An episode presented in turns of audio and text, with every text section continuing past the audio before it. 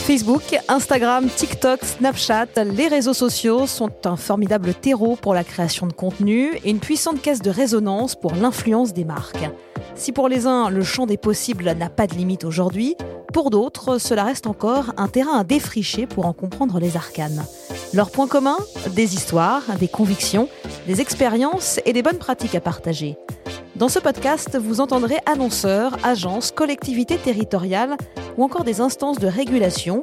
Ils nous racontent leurs choix, leurs rôles et leurs attentes, mais aussi leur rapport au marketing d'influence. Bienvenue dans hashtag TubeConPro, le podcast.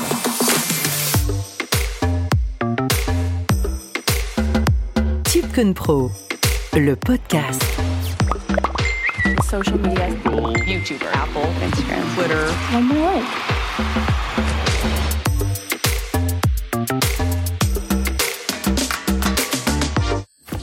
L'image des réseaux sociaux donnerait à penser que l'influence marketing ne peut être un levier intéressant et efficace que pour des secteurs glamour. Et pourtant, quand on sait que 54% des personnes utilisent les réseaux sociaux pour trouver un produit, on comprend pourquoi ils sont alors nombreux à relever comme le secteur bancaire, deux secteurs d'activité mal aimés du grand public, à compléter leur dispositif marketing et communication par une présence importante sur les réseaux et à lancer des campagnes d'influence. On a, nous, plusieurs difficultés. La première, c'est augmenter ce qu'on appelle notre note de cœur. On veut devenir la banque préférée des Français. La deuxième chose qu'on regarde, vous en doutez, c'est est-ce que réellement il y a une attribution à la marque Crédit Agricole? Et puis le dernier point qui rend la chose complexe, et là pour le coup, je pense que ça concerne pas simplement le secteur bancaire, c'est que quand vous commencez à travailler avec des influenceurs, que ça marche très très bien, faut juste se dire une chose, c'est que vous mettez aussi votre euh, conquête d'audience sous perfusion. Une fois que vous arrêtez votre contrat à quelque part, vous, vous lâchez une partie de votre audience. Tipcon Pro, le podcast.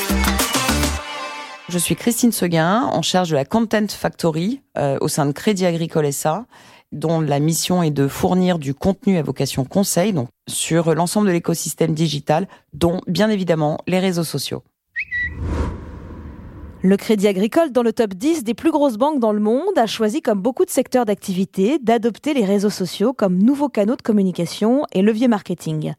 Bien que consciente de faire partie d'un secteur qui fait preuve de beaucoup de défiance de la part du grand public, il n'était pas question de ne pas aller là où son audience se trouve désormais. En fait, on s'est pas posé la question très très longtemps de savoir si, euh, en tant que banque, on devait aller sur les réseaux sociaux ou pas. Euh, certes, on n'a pas une problématique de notoriété, on s'appelle Crédit Agricole. En revanche, ce qui était absolument évident, c'est qu'il était hors de question euh, de laisser le terrain à l'ensemble euh, du secteur bancaire et assurantiel, que ce soit les banques traditionnelles comme nous, ou a fortiori les néobanques qui savent très très bien utiliser aujourd'hui les réseaux sociaux pour communiquer. Ça, c'est le premier point. Et le second, bien évidemment, aujourd'hui, c'est 2h22 passées sur les réseaux sociaux, messagerie euh, incluse. Et contrairement à ce que certains pensent encore, les réseaux sociaux, c'est absolument pas l'apanage des jeunes. Depuis la crise sanitaire, on a vu que les seniors, un peu contraints et forcés pour certains, euh, mais se sont mis à un usage et à une meilleure connaissance, en fait, notamment des messageries, euh, WhatsApp et, Messenger.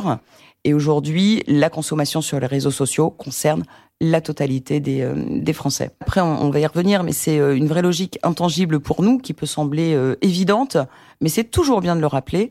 Y aller, oui, parce qu'on a vu pourquoi fallait y aller, les Français et la concurrence euh, y aller pour y dire quoi et, euh, et choisir surtout ses combats. Aller sur les réseaux sociaux, lancer des campagnes de marketing d'influence ne signifie pas de se dévoyer et d'aller à l'encontre de son image de marque, des codes de son activité, ni même de renier son ADN.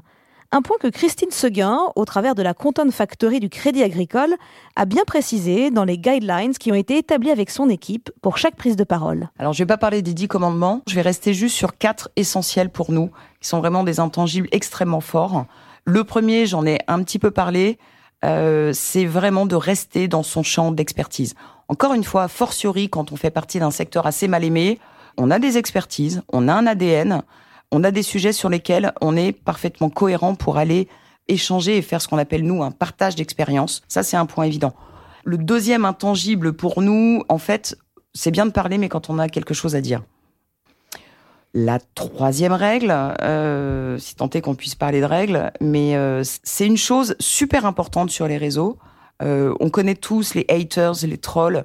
Donc, avant d'écrire, on se pose systématiquement la question en disant, OK, On a envie de dire ça, mais au final, si on se mettait dans la peau d'un haters, lui, comment il traduirait ce qu'on est en train de dire? Euh, Ça va nous servir à deux choses. La première, c'est de bien penser avant de prendre le clavier, avant d'écrire une accroche. Euh, mais la seconde, c'est aussi d'anticiper sur les éventuelles objections, commentaires extrêmement haineux, parfois, qu'on pourrait avoir pour anticiper, nous, les éléments de, de, de réponse. Et il y a un autre intangible qui, qui, quelque part, est un peu lié aussi au troisième, c'est euh, penser toujours momentum. Euh, quand on est une marque commerciale, quel que soit le secteur, mais on va revenir donc au secteur bancaire, euh, on a envie de tenir notre propre calendrier de communication. Mais il y a le calendrier de nos audiences et il y a ce qu'on appelle le momentum, c'est-à-dire, je vais vous donner un exemple très bête, on a beaucoup de choses, nous, à, à, dire sur euh, la retraite, l'organisation de la retraite, euh, etc. Mais on va pas en parler quand on sent qu'il y a une tension extrêmement forte posée donc sur, euh, sur un sujet. Maintenant, nous, on travaille en suivant le plus finement possible la veille, donc euh, sur la partie e-réputation, et on l'assoit quelque part avec une vraie logique de social listening qui nous permet de suivre un petit peu. Bon, on parlait de la retraite, c'est valable sur l'écologie, c'est valable sur euh, le pouvoir d'achat, fortiori euh, depuis la crise Covid. Quelles sont les tendances émergentes, les signaux faibles et les risques de tension qui peuvent apparaître. Un dispositif social média ciselé est important pour une prise de parole qualitative et mesurée. Si le Crédit Agricole est très présent sur YouTube avec son format Héros, animé par l'influenceur Hugo Marchand, le format Hub pour travailler la fidélité et le format Help pour répondre aux différentes requêtes liées à son activité, l'établissement bancaire considère que l'influence est multiple et répond à des dispositifs éditoriaux complémentaires, y compris avec des influenceurs, même s'il n'est pas toujours évident de trouver le bon partenariat. Pour nous, l'influence, elle peut être traduite par plusieurs choses. Donc il y a une influence au travers de l'employé advocacy, donc euh, les programmes ambassadeurs, qui ont une, un effet démultiplicateur et une force, et, et très souvent d'ailleurs un, une dose de crédibilité perçue, et réelle d'ailleurs, extrêmement forte au niveau des publics qui reçoivent ces messages-là de l'interne. La deuxième chose qu'on a souvent tendance à, à minorer, c'est le pouvoir du community management. Aujourd'hui, travailler l'influence, c'est aussi considérer que quand on publie un post, quel que soit le canal social sur lequel on le fait, ce poste-là, il est bien souvent médiatisé. Mais dès lors qu'on médiatise un poste, on médiatise aussi les commentaires. Et là, la capacité de l'influence, c'est aussi notre capacité, au niveau de notre structure community management, à pouvoir répondre, un, vite, deux, juste.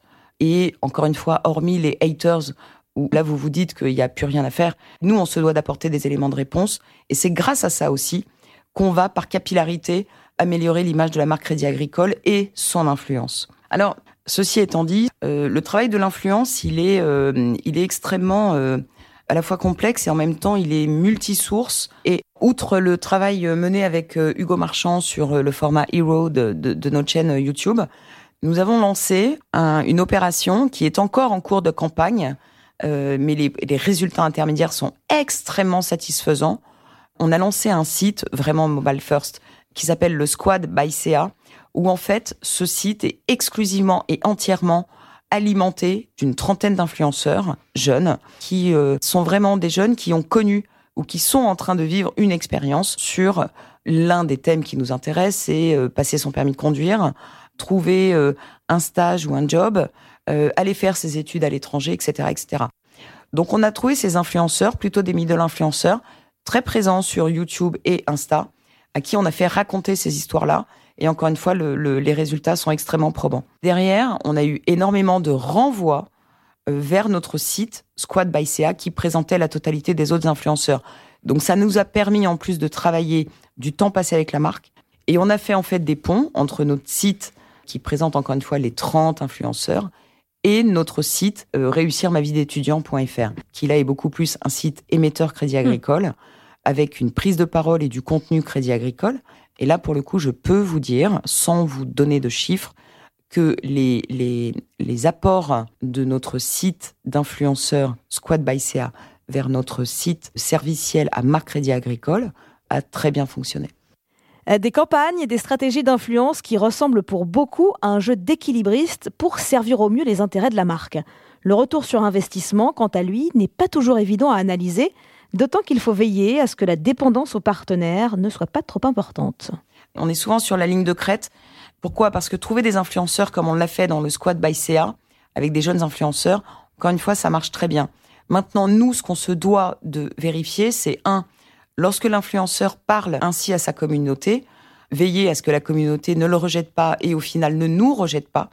Donc la manière pour l'influenceur de présenter la marque Crédit Agricole euh, dans ce contrat d'influence qu'on a mené euh, et qu'on a monté avec cet influenceur, c'est euh, là encore un jeu d'équilibre assez fin.